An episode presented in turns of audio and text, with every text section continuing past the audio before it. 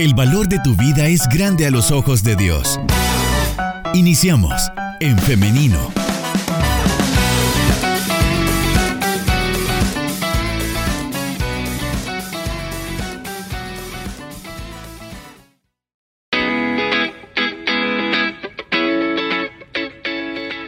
10 de la mañana con un minuto. Estamos en vivo a través de En Femenino SB, así que saludos para las personas que se están conectando a través de esta plataforma y saludos para quienes desde antes de dar inicio con la entrevista ya están pendientes, nos están preguntando y pues ahí están eh, enviando sus comentarios y sus dudas.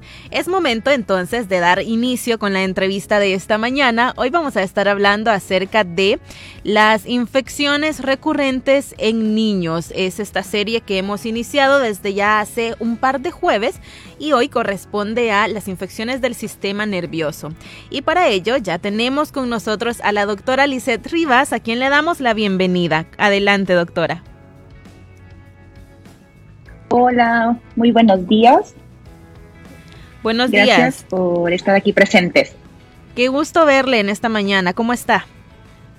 Muy bien, alegre que ahora sí nos pudimos ver.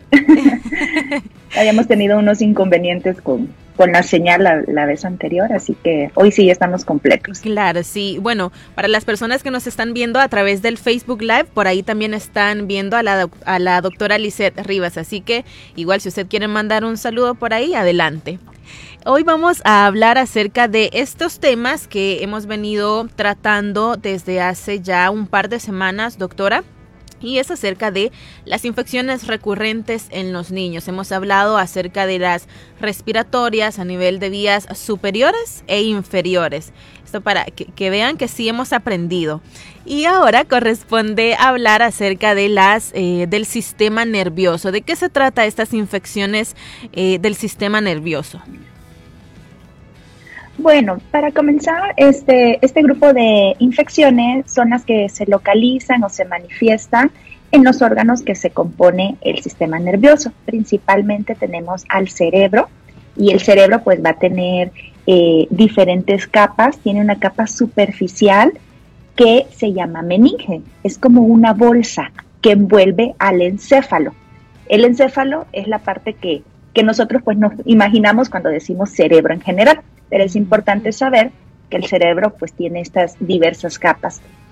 Y eh, estos órganos pues pueden ser vulnerables de enfermarse y en la mayoría de los casos pues son infecciones. Entonces como estamos hablando de las infecciones que pueden eh, padecer los niños, hablando de infecciones del sistema nervioso, podemos clasificar en dos grupos. Uno sería la meningitis, que sería la infección de esta capa superficial del cerebro, y el otro grupo de, infecciones sería encefalitis, que es como tal el encéfalo. El cerebro se inflama por una infección. Entonces, eh, cuando tenemos estos dos grupos, nos queda primero como la duda saber qué, qué es lo que está produciendo estas enfermedades. Aquí sí hay muchos microorganismos que pueden producir estas infecciones. Y te comento, si nos hablamos ahorita, nos enfocamos a hablar del encefalitis, que es la infección del encéfalo, eh, estas encefalitis pueden ser por diversas causas. En la mayoría de casos es por virus, pero también puede ser por cierto de, de eh, se pueden eh, o se pueden infectar medio las mordeduras de insectos. Hay otros tipos de encefalitis que son como auto decir, el cuerpo reacciona contra el cuerpo, pero son menos frecuentes. Las más, más frecuentes cuando hablamos de encefalitis es eh, las causas virales.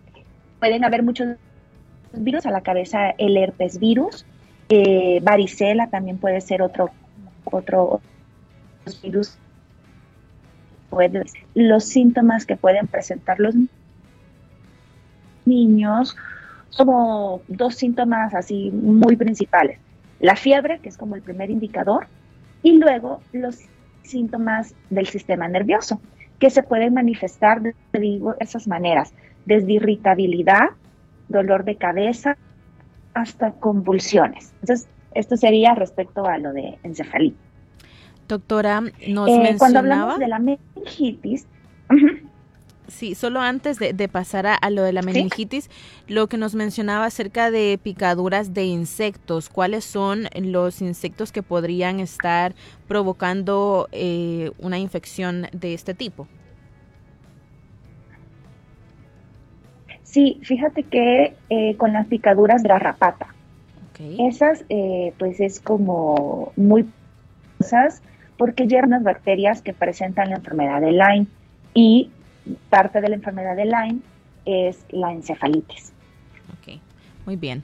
Pasamos entonces ahora a lo que nos mencionaba de la meningitis. ahora, eh, con respecto a la meningitis, eh, aquí puede estar la meningitis bacteriana, que las bacterias principales, pues tenemos el meningococo, para lo cual hay una vacuna que idealmente se debe de poner después de los nueve meses y antes de los dos años de edad. Eh, otra de las bacterias pueden afectar sobre todo a los recién nacidos, están expuestos pues a diferentes eh, bacterias en el canal del parto o infecciones, digamos, transmitidas por el, parto por la madre.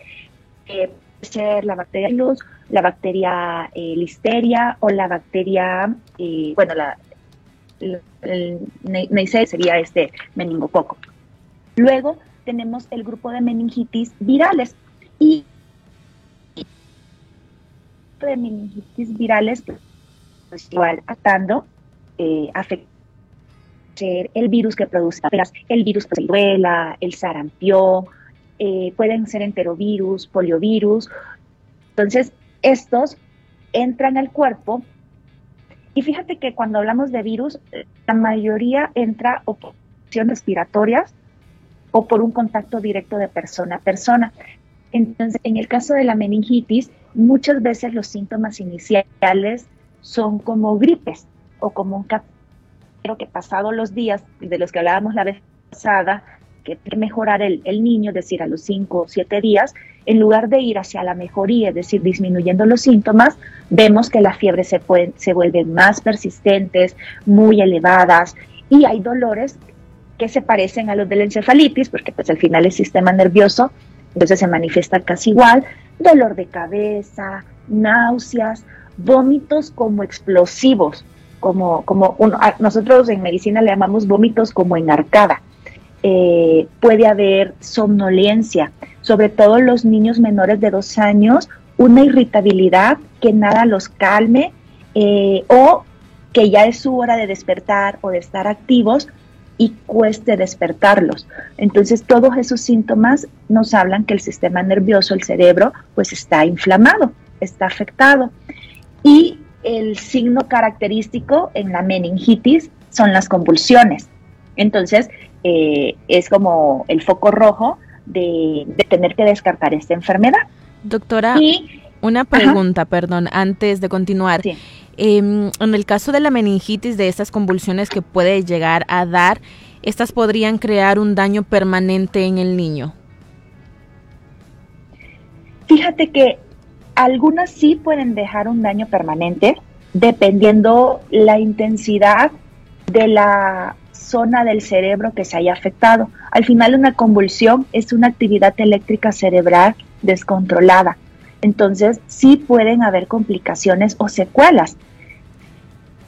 Pero tendría, tendría que ser un porcentaje a lo mejor menor. La mayoría pues puede tener, si son cortas, si se atiende a tiempo, si le da el tratamiento, pues puede salir de la enfermedad y recuperarse. Eh, pero sí hay datos y hay pues casos que hemos visto en los hospitales de pediatría en donde la meningitis evoluciona tan rápido o afecta a una gran parte del cerebro que son niños que necesitan estar en unidades de cuidados intensivos. Prácticamente pues entran en coma por, por estas convulsiones muy fuertes. Eh, aquí vale aclarar, sobre todo en pediatría, que no toda convulsión va a ser meningitis, porque existe un, de, hecho es un diagnóstico y se llama convulsiones febriles. y es porque los niños tienen alguna carga genética, alguna sensibilidad en el cerebro, cuando entran en fiebre o va a venir la fiebre, pueden convulsionar y estas son leves, estas no dejan secuelas. Por eso es importante que ante cualquier síntoma el examen físico en niños es importantísimo, más que consultar por un mensajito, por WhatsApp o, por videollamada. Eh, sí podemos orientar y dar asesorías, pero cuando hablamos de niños y síntomas como fiebre, como síntomas como esto de irritabilidad, convulsiones, se necesita hacer un examen físico, porque dependiendo los, los, el examen físico, nosotros vamos a valorar si tenemos que hacer una prueba que se llama punción lumbar, que se toma el líquido entre las, entre las vértebras de la espalda y ahí va pasando el líquido cefalorraquídeo que viene desde el cerebro. Entonces ese líquido se puede estudiar y ahí determinar si hay una infección o no. Entonces, sí es importante aclarar que no toda convulsión va a ser meningitis en niños, pero toda convulsión tiene que examinarse y tiene que evaluarse a la brevedad. Es una urgencia médica. Ok, entonces estas son eh, bueno, más que esta ya es una señal en la que usted ya debería de estar consultando, ¿no? Pero eh, cuando se trata de fiebres, como nos mencionaba, y de todos estos otros síntomas como la irritabilidad y todo lo demás, hay que estar muy pendientes y consultar al médico. Ahora, doctora, ¿cuáles podrían ser los casos que se compliquen con cualquiera de estas dos infecciones, ya sea meningitis o encefalitis? Sí, sobre todo depende eh, de factores, digamos, que causó la infección. Se ha descrito que esta bacteria que se llama Neisseria y nosotros le, llamamos meningococo, eh, la mayoría de los casos va a ser grave y va a necesitar eh, cuidados intensivos y puede dejar ciertas secuelas después de estas infecciones muy graves. Eh, también otro, otra causa de meningitis, que nuestros países en Latinoamérica pues son endémicos de tuberculosis. La tuberculosis también puede dar meningitis. Y como ves, tuberculosis uno dice, ah, pero eso es algo respiratorio, algo que da en los pulmones. Pero ciertas bacterias y ciertos virus inician o digamos que la puerta de entrada para el cuerpo es por nariz, por vía respiratoria, pero ya entrados en el cuerpo van caminando y, van este, ajá, como eh, diseminándose a través de la sangre y llegan hasta el cerebro. Entonces, eh, por ejemplo, tuberculosis deja demasiadas secuelas eh, cerebrales y llega a, llegar hasta al cerebro, llega a ser la meningitis tuberculosa. Entonces, sí es una, es una infección, en general una meningitis y encefalitis, de mucha atención y de mucho cuidado desde su inicio, justo para tratar de, disminuir las complicaciones y las secuelas que puedan, pueden llegar. Entonces, eh, si tenemos, por eso sí, que en las primeras 24, 48 horas eh, examinemos cuando un niño tiene fiebre, porque si ves, hemos hablado que la fiebre solamente es como una alarma de incendios. No te dice qué ladrón fue el que se metió a este centro comercial. ¿Te acuerdas que la vez pasada poníamos ese ejemplo? Que la fiebre, o sea, la fiebre no te dice que tiene infección de garganta. entonces no nos vamos a ir a dar antibióticos de una vez. La fiebre solo me dice, hay un intruso en mi cuerpo y hay que examinar. Entonces ya es tarea del médico hacer ese, ese abordaje diagnóstico, pues por eso hacemos interrogatorios, hacemos preguntas, preguntamos también quiénes han estado enfermos en la familia, eh, preguntamos como el contexto de los niños.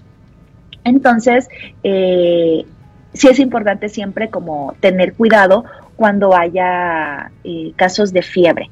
Y como les digo, en estos, en estos cuadros de, de, meningitis o de encefalitis, hay unos síntomas que uno dijera, ay, son bien, son bien como sugestivos o, o se pueden confundir con cualquier otra enfermedad, porque por ejemplo, la fiebre, náusea y vómito también lo puedo ver en una gastroenteritis, es decir, la parte cuando hay una diarrea, a lo mejor va a comenzar la diarrea, entonces comienza con esos síntomas. Pero eh, sí es importante vigilar sobre todo las primeras 24 horas que, que presentan los, estos síntomas. Porque eh, hay ciertos factores de riesgo, fíjate Liz, eh, que nos hace pues decir, no, este, estos síntomas pueden llegar a ser esta enfermedad grave. Por ejemplo, personas eh, que tienen un sistema inmune debilitado o comprometido. Muchas veces los estados de desnutrición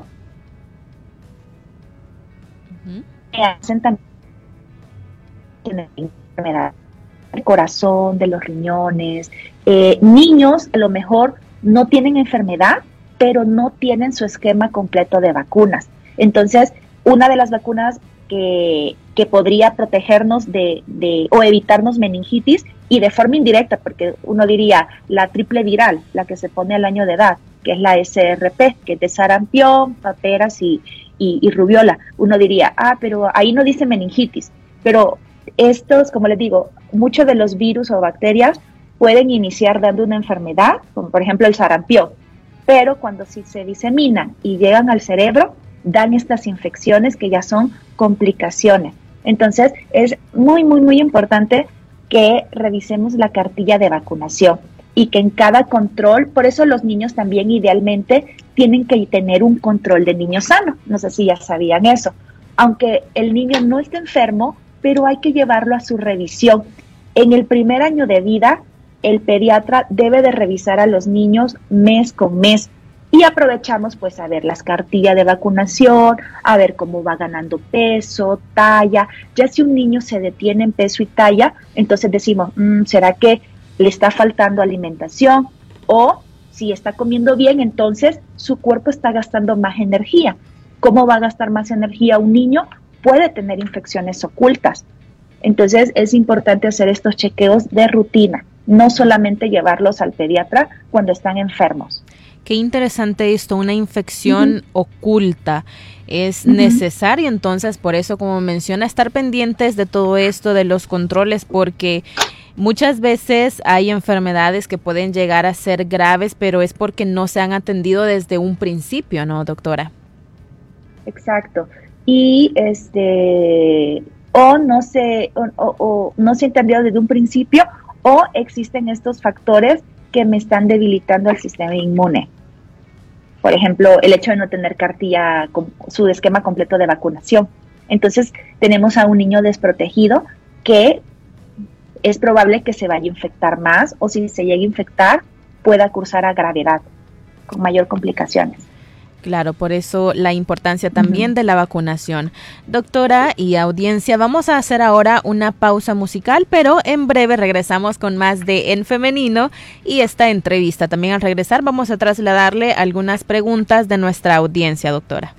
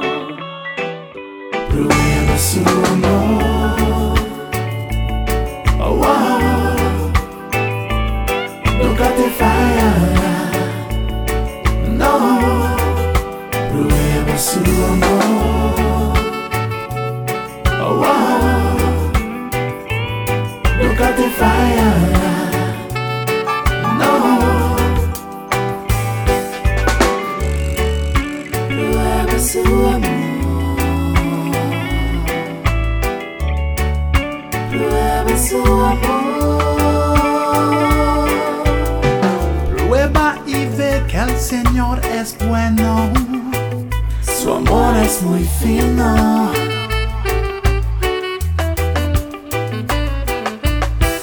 Prueba y ve el Señor es bueno. Su amor es divino.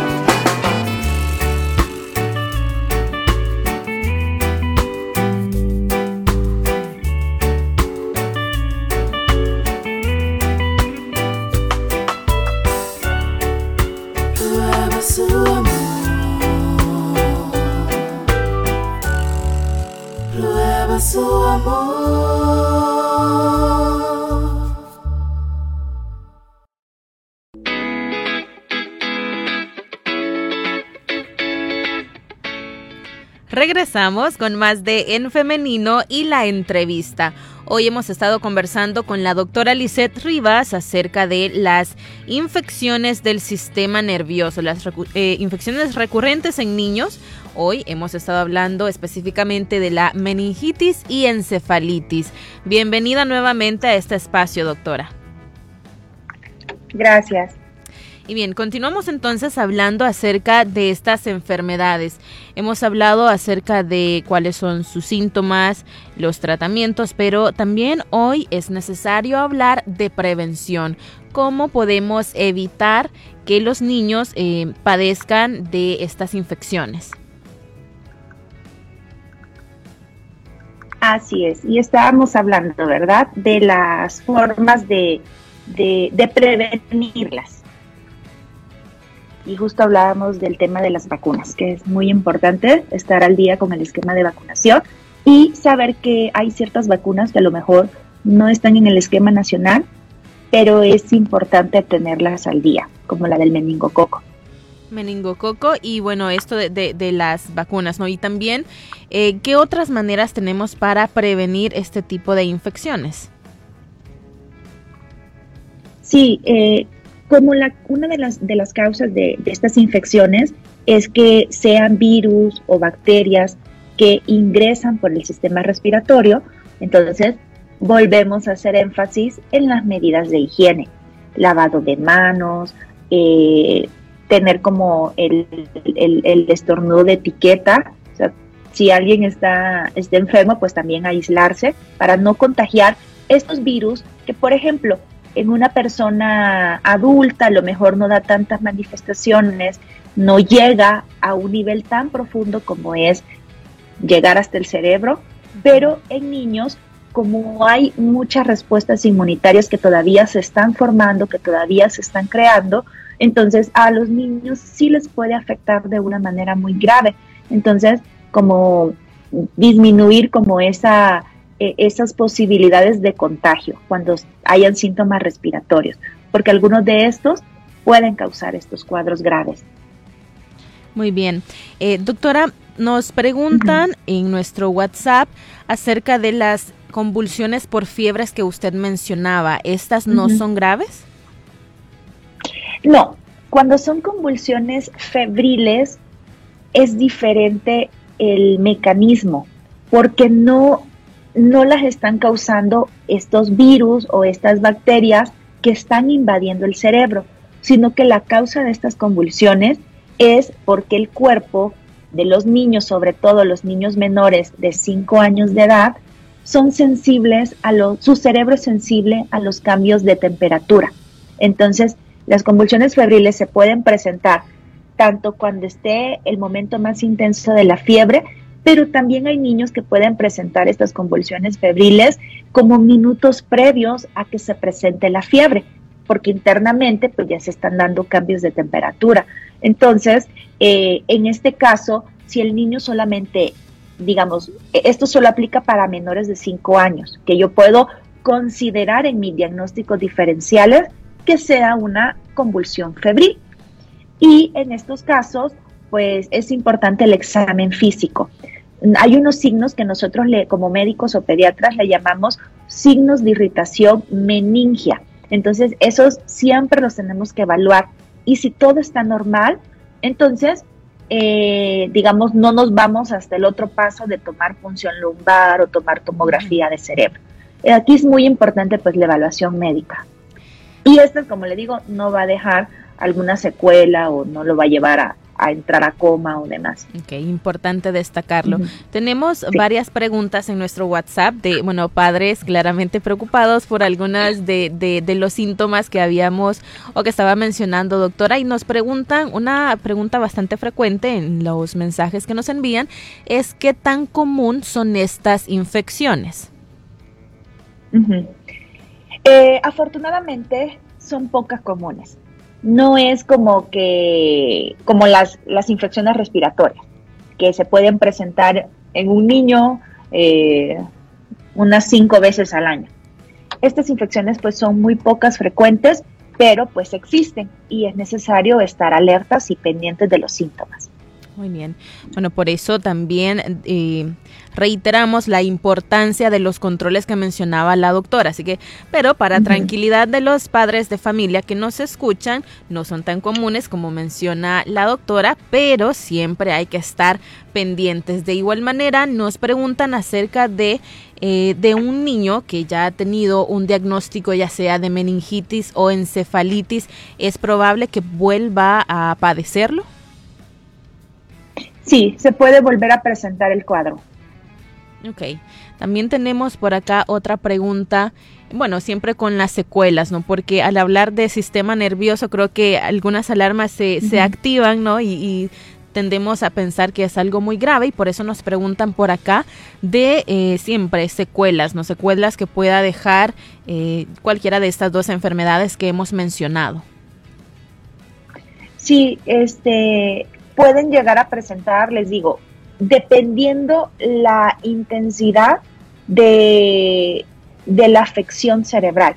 Si comprometió mucho, pueden llegar como, como secuelas en el habla, en el caminar o en, las, en su forma de, de, de, funciones mentales superiores. Entonces, sí puede acortarse como todas estas habilidades de neurológicas o del sistema nervioso, sí pueden llegar a tener estas secuelas.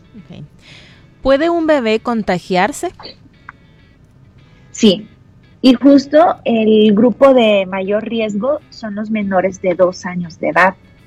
¿Por qué? Porque todavía eh, no tienen como que todas sus defensas, eh, más si no están como con su esquema de vacunación al día. Entonces, ellos pueden ser como el, grupo más vulnerable, los menores de dos años de edad. Y bueno, finalmente, doctora, nos preguntan si podría mencionar nuevamente el nombre de la vacuna eh, para prevenir este tipo de infecciones.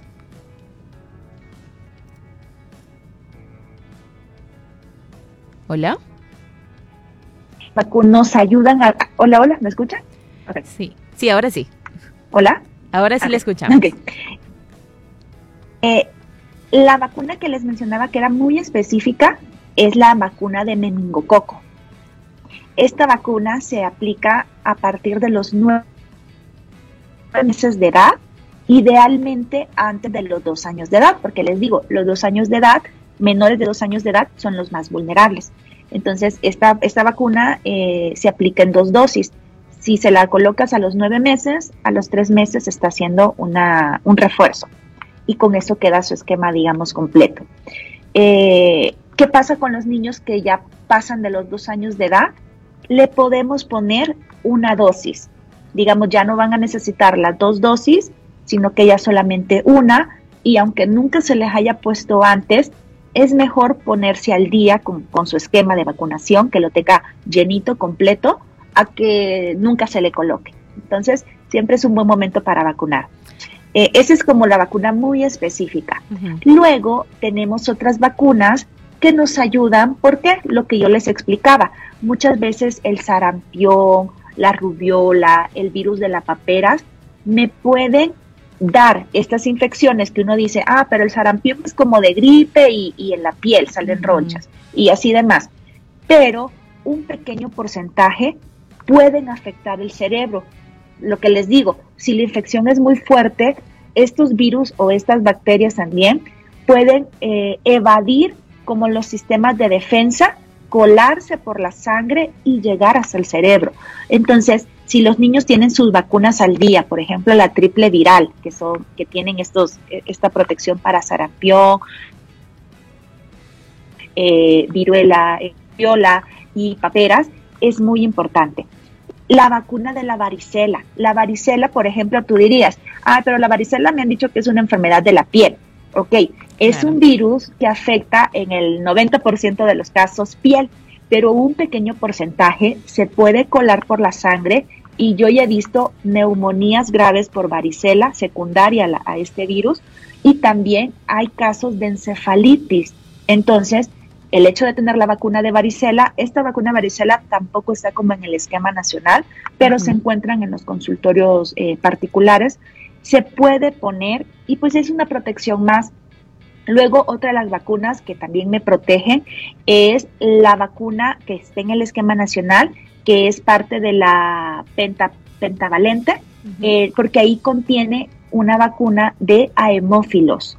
El aemófilos puede dar neumonía bacteriana.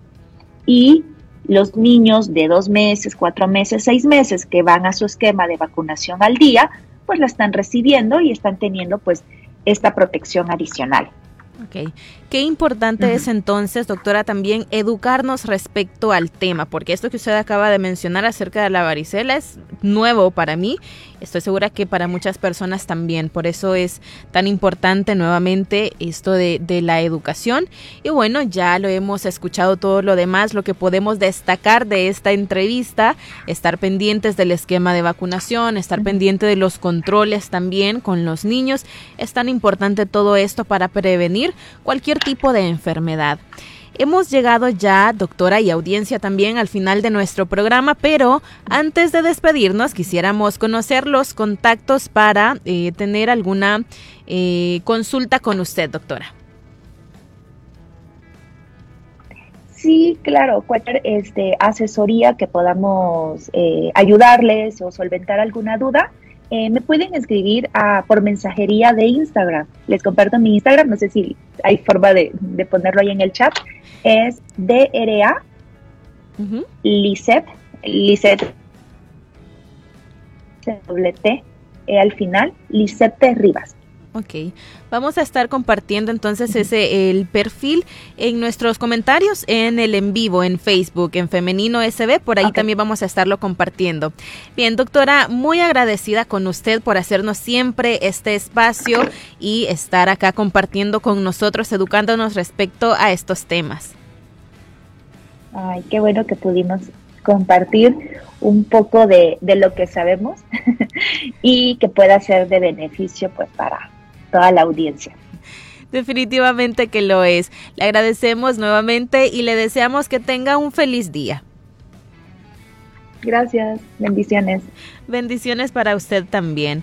Y también bendiciones para usted que nos ha estado acompañando durante este programa, que ha estado participando con nosotros y que siempre está pendiente de nuestro programa. Hoy quiero hacerle una invitación para que el día de mañana, si así Dios lo permite, nos encontremos nuevamente en este espacio.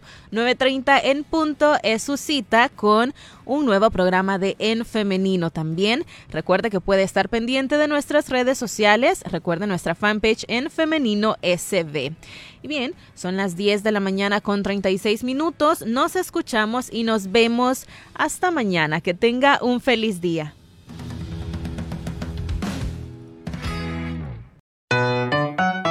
Construye tu vida con pensamiento propio. Hasta la próxima.